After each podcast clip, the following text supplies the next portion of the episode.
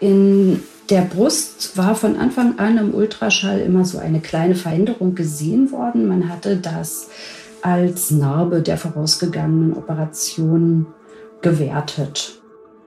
Diese Veränderung im Ultraschall war jetzt tastbar geworden und die Patientin hatte dort auch einen leichten Schmerz, der vorher nicht da gewesen ist.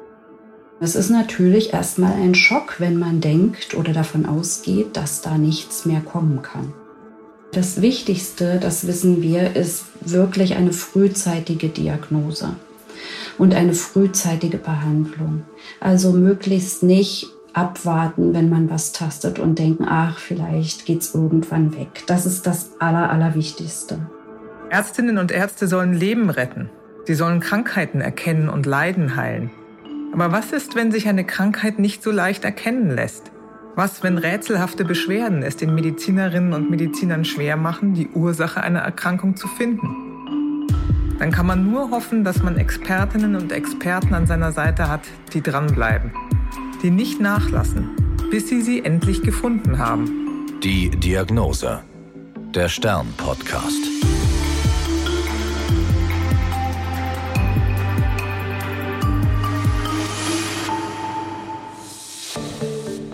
Ich bin Annika Geißler, Ärztin und Redakteurin und beim Stern für die Rubrik Die Diagnose verantwortlich.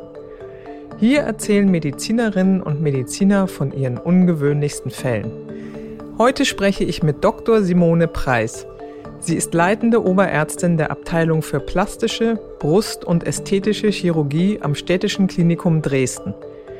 Sie erzählt mir, dass ihr das Medizinstudium anfangs wegen der vielen Theorie gar nicht so gut gefallen hat und sie eigentlich mehr interessiert war an etwas Künstlerischem. Dann entdeckte sie an der Uniklinik einen Aushang für ein Praktikum in der plastischen Chirurgie. Dieses Praktikum hat, wie sie sagt, ihr Bild von der Medizin verändert. Weil sie in diesem Bereich und Fachgebiet kreativ sein konnte, war für sie klar, dass sie dort Fuß fassen wollte. Mit Simone Preis spreche ich heute über eine Patientin, die von ihrer Gynäkologin zu ihr überwiesen wurde. Die Frauenärztin hatte bei einer Ultraschalluntersuchung der Brust eine auffällige Stelle entdeckt. Diese Patientin war schon mal ein paar Jahre vorher, es waren glaube ich fünf Jahre, an Brustkrebs erkrankt gewesen. Und sie hat mir dann erzählt, dass auf der Seite, es war die rechte Seite, wo der Brustkrebs war, dass dort das Gewebe, das Brustdrüsengewebe komplett entfernt worden war und ein sogenanntes, also so ein Kissen, ein Silikonimplantat eingesetzt worden war, um die Brust wieder zu rekonstruieren. Meine Patientin war dann sehr regelmäßig bei den vorgeschriebenen Nachsorgen bei ihrer Gynäkologin und in der Brust war von Anfang an im Ultraschall immer so eine kleine Veränderung gesehen worden. Man hatte das als Narbe der vorausgegangenen Operation gewertet. Und nun hatte sich da aber etwas verändert. Was hatte sich denn verändert? Was war denn jetzt anders geworden? Äh, diese Veränderung im Ultraschall war jetzt tastbar geworden und die Patientin hatte dort auch einen leichten Schmerz, mhm. der vorher nicht da gewesen ist. Was dachte denn die Patientin, wenn sie jetzt immer bei der Nachsorge gewesen war und man war davon ausgegangen, das, was man da gesehen hat, ist eine narbige Veränderung nach der Operation Jetzt hat sie plötzlich selber was tasten können. Was hat sie gedacht? Die Patientin hat sich darüber erstmal überhaupt keine Gedanken gemacht, weil bei ihr war ja anders als bei ähm, 70 Prozent der Brustkrebspatientinnen möglich, nicht das Brustgewebe erhalten worden, sondern das war ja komplett entfernt worden. Und damit war bei ihr auch die Gewissheit verbunden, dass sich dort an, in dieser Brust kein Brustkrebs mehr bilden kann. Mhm. Das heißt, sie war aufmerksam und nachsorgend, aber war jetzt nicht besonders alarmiert. Genau, sie war überhaupt nicht alarmiert. Aber da sich im Ultraschall ja doch eine Veränderung gezeigt hatte, war sie nun in unserer Sprechstunde und ich sollte jetzt mal gucken, was da ist. Was kam denn raus? Wie haben Sie sie untersucht und was haben Sie bemerkt dabei? Ich habe die Brust ähm, zunächst mal betrachtet und was bei Patienten, die an einer Brust operiert sind und vielleicht sogar mit einem Implantat versorgt werden ähm, konnten, immer auffällig ist, natürlich sind die Brüste dann nicht ganz gleich groß. Man nennt das eine Asymmetrie. Das ist nichts Ungewöhnliches. Das ist ja auch bei den aller, allermeisten Frauen so, die nie an der Brust erkrankt sind oder behandelt worden sind. Ganz gleich sind unsere Brüste ja nie. Ähm, ich habe die Brust dann abgetastet und habe die Stelle gespürt. Da war eine Verhärtung so am Rand des Implantates zur ähm, seitlichen Thoraxwand hin in Richtung Achselhöhle ähm, deutlich. Was geht denn bei Ihnen im Kopf vor, wenn Sie sowas tasten und spüren? Dann haben Sie ja schon unterschiedliche Sachen, nehme ich an, im Kopf, was das alles sein könnte. Können Sie uns da mal erklären, was für Differentialdiagnosen Sie im Hinterkopf haben? Ja, genau. Also da kann alles Mögliche sein. Ähm, man hat natürlich zunächst mal ähm, im Kopf Lymphknotenschwellung. Das ist möglich. Das ist auch immer möglich, wenn Patienten Brustimplantate haben. Manchmal gibt es eine Reaktion darauf. Man hat im Kopf eine Kapselfibrose.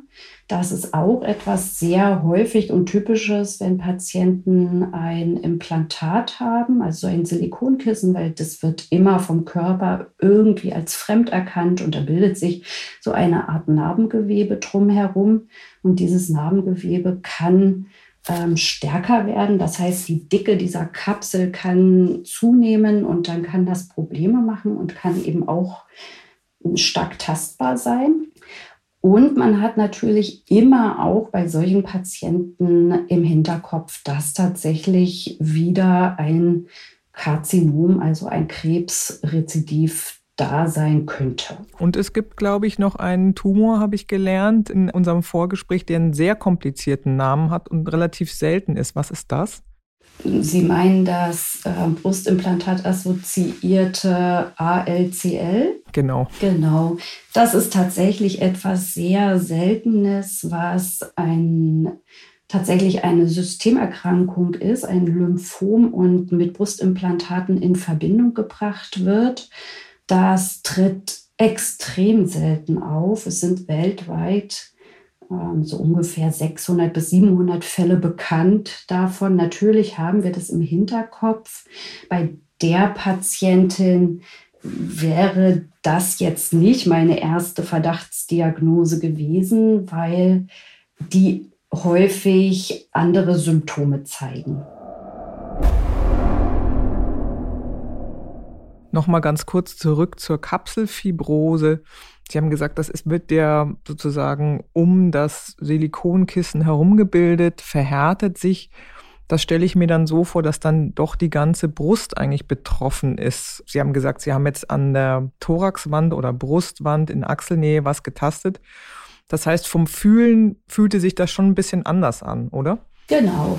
Eine Kapselfibrose ist tatsächlich meistens in der gesamten Brust tastbar, weil diese Kapsel, Sie können sich das gut vorstellen als eine Hülle um das Implantat herum. Und diese Hülle ist dann überall tastbar. Die macht halt auch ein sogenanntes Rippling häufig. Das heißt, die Brust hat so Einziehungen wie kleine Falten, das Implantat. Das sieht man stark und das ist auch für die meisten Patienten, die davon betroffen sind, in der gesamten Brust sehr schmerzhaft, weil diese Narbe auch an der Thoraxwand hängt und das tut einfach weh.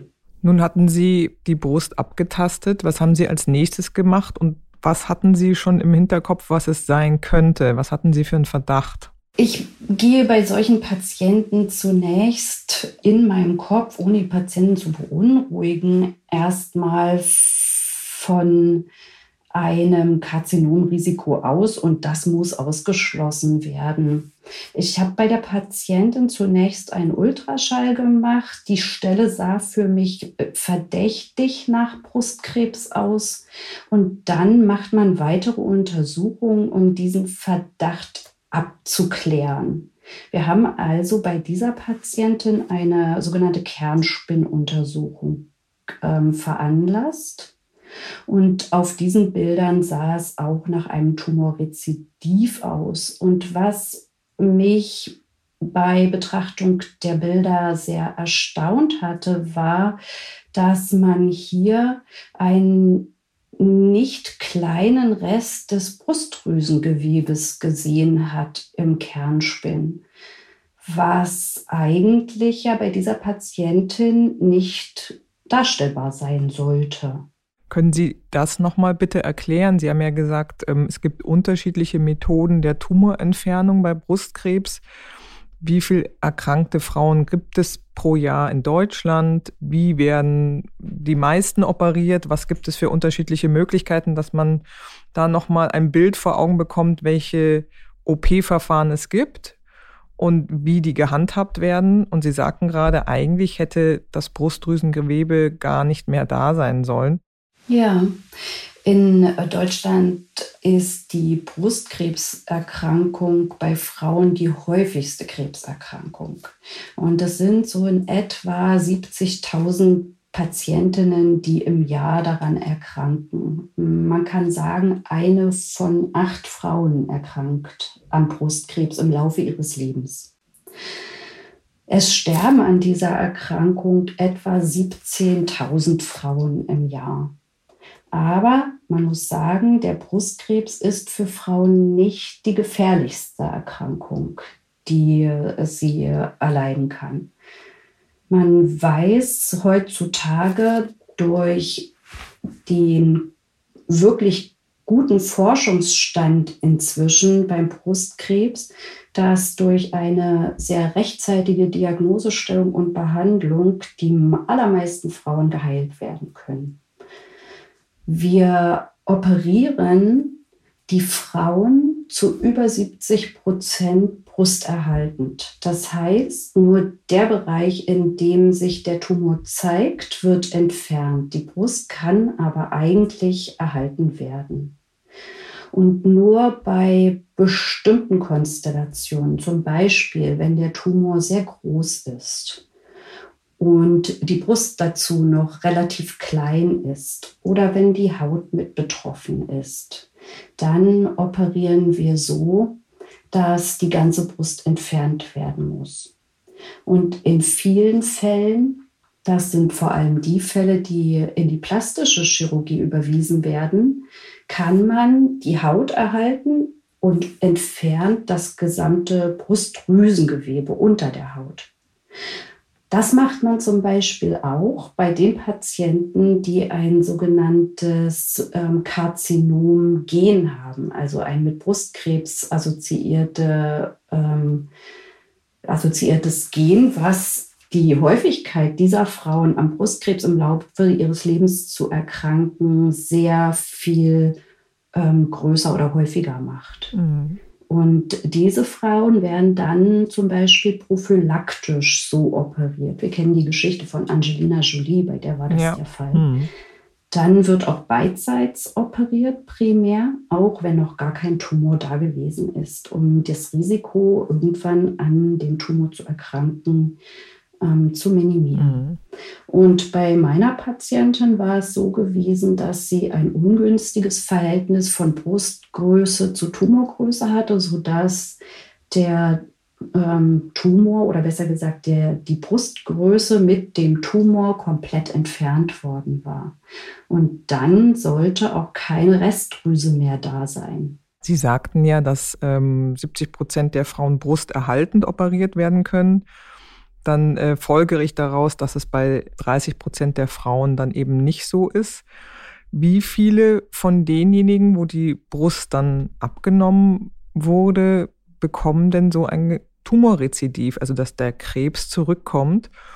Und welche Gründe gibt es dafür? Ähm, es ist grundsätzlich extrem selten. Also bei den Frauen, die äh, subkutan mastektomiert worden sind. Das heißt also, die Brustdrüse wurde unter der Haut entfernt, sagt die Literatur, was zwischen einem und 1,5 Prozent ähm, Rezidivrisiko das sind sehr geringe Zahlen. Also wenn eine Drüse entfernt worden ist, dann ist wirklich das Risiko gering, aber die Frauen müssen das trotzdem wissen. Und das ist ja auch einer der Gründe, warum sie sich weiterhin in die regelmäßigen Tumornachsorgen begeben, um ähm, nicht nur für die nicht betroffene Seite das Risiko eines Brustkrebses auszuschließen oder zu minimieren, sondern eben auch für die betroffene Seite. Aber es ist tatsächlich sehr es ist, es ist selten. Der Grund dafür, warum ähm, ein Rezidiv auftritt, kann zum einen sein, dass der Tumor doch schon in gewisser Weise gestreut hatte, also dass schon Tumorzellen außerhalb des Drüsengewebes sich angesiedelt haben oder dass Restdrüse erhalten geblieben ist bei der Operation. Und das ist wahrscheinlich im Falle meiner Patientin so gewesen, weil dieses Restdrüsengewebe im MRT ja deutlich sichtbar gewesen ist. Könnten Sie bitte einmal erklären, wie die anatomischen Verhältnisse sind? Bei Brustdrüse hat man ja ein Bild vor Augen als Laie. Aber ich glaube, die Anatomie erstreckt sich da viel weiter. Bis wohin kann das denn gehen? Ja, das ist etwas, worüber auch meine Patientinnen immer sehr erstaunt sind, weil tatsächlich zeige ich ihnen im Vorfeld der Operation Bilder, wo man sieht, wie weit sich das Brustgewebe ausdehnt. Und es geht nach Kranial, also kopfwärts, fast bis zum Schlüsselbein. Und es reicht, es gibt einen axillären Ausläufer der Brust, der geht also weit nach lateral bis fast, also bis zur ähm, Axilla und reicht auch noch auf die seitliche Thoraxwand. Und das muss man wirklich sehr akribisch alles entfernen, um eine groß, größtmögliche onkologische Sicherheit zu gewährleisten. Also Axilla ist die Achsel und Thoraxwand ist die Wand des Brustkorbes. Also eine sehr viel weitere Ausdehnung, als man sich das gemeinhin mit einem Gedanken so vorstellt. Genau so ist Doch es. sehr erstaunlich. Ja. Mhm. Wie sind Sie denn weiter verfahren mit der Patientin? Sie hatten das festgestellt. Ähm, der Verdacht hatte sich nach den Bildern bestätigt. Wie sind Sie weiter vorgegangen? Wir haben dann zunächst, was man immer tut, auch bei einem Erstbefund, ähm, eine Probe entnommen aus dem Gewebe. Man macht so eine sogenannte Stanzbiopsie. Und in dieser Stanzbiopsie wurde die Diagnose bestätigt, dass es sich wieder um Krebs handelt bei der Patientin. Und dann ist die Therapie der Wahl eine Operation. Wir konnten dieses Krebsgewebe entfernen, haben quasi eine Restdrüsenentfernung gemacht und haben die Patientin nochmal mit einem Implantat versorgen können.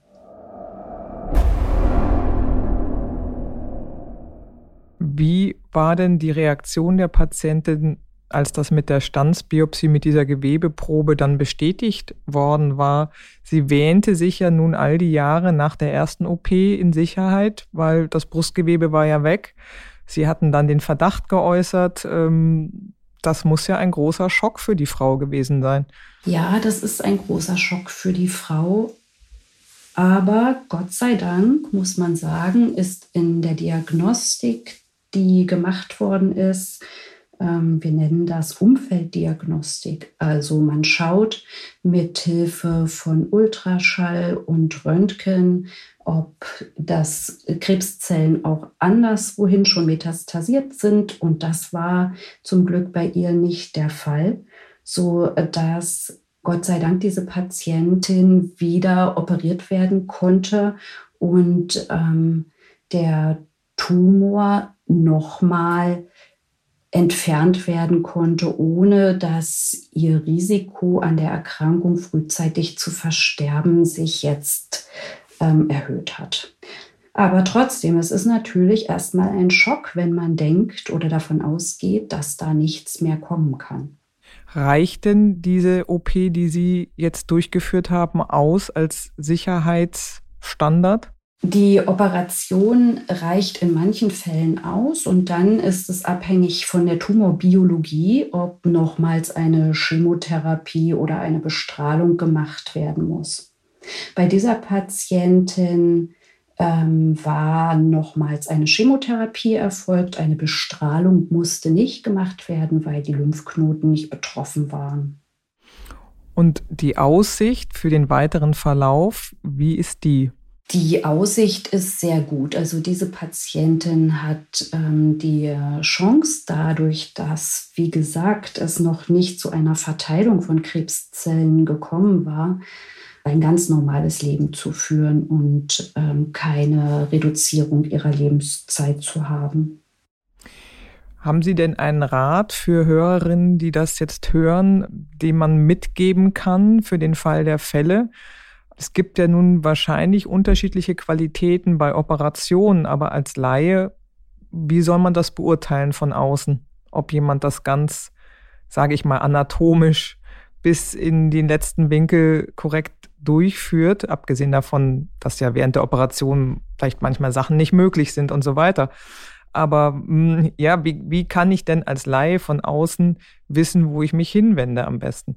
Dass mein aller, allerwichtigster Rat ist, sich äh, vertrauensvoll zunächst an die eigene Gynäkologin oder den eigenen Gynäkologen zu wenden und frühzeitig auf Tastbefunde zu reagieren, weil das Wichtigste, das wissen wir, ist wirklich eine frühzeitige Diagnose und eine frühzeitige Behandlung.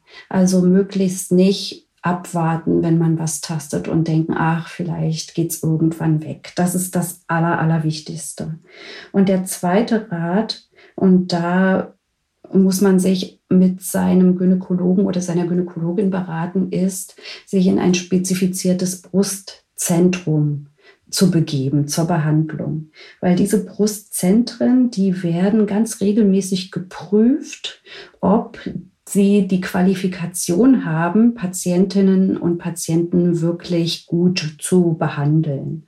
Und nur dort ähm, wird man auch gute Krebsoperateure finden, die die notwendige Expertise und langjährige Erfahrung haben und jährlich genügend Patienten mit dieser Erkrankung behandeln, um ähm, Sicherheit zu, zu geben dem Patienten, dass man das so gut operiert, dass eben kein Restdrüsengewebe da mehr übrig bleibt. Das ist das Aller, Allerwichtigste. Also zwei verschiedene Ratschläge, frühzeitig in Behandlung begeben und in ein Brustzentrum.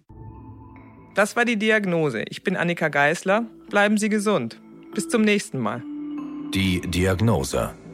Der Stern-Podcast.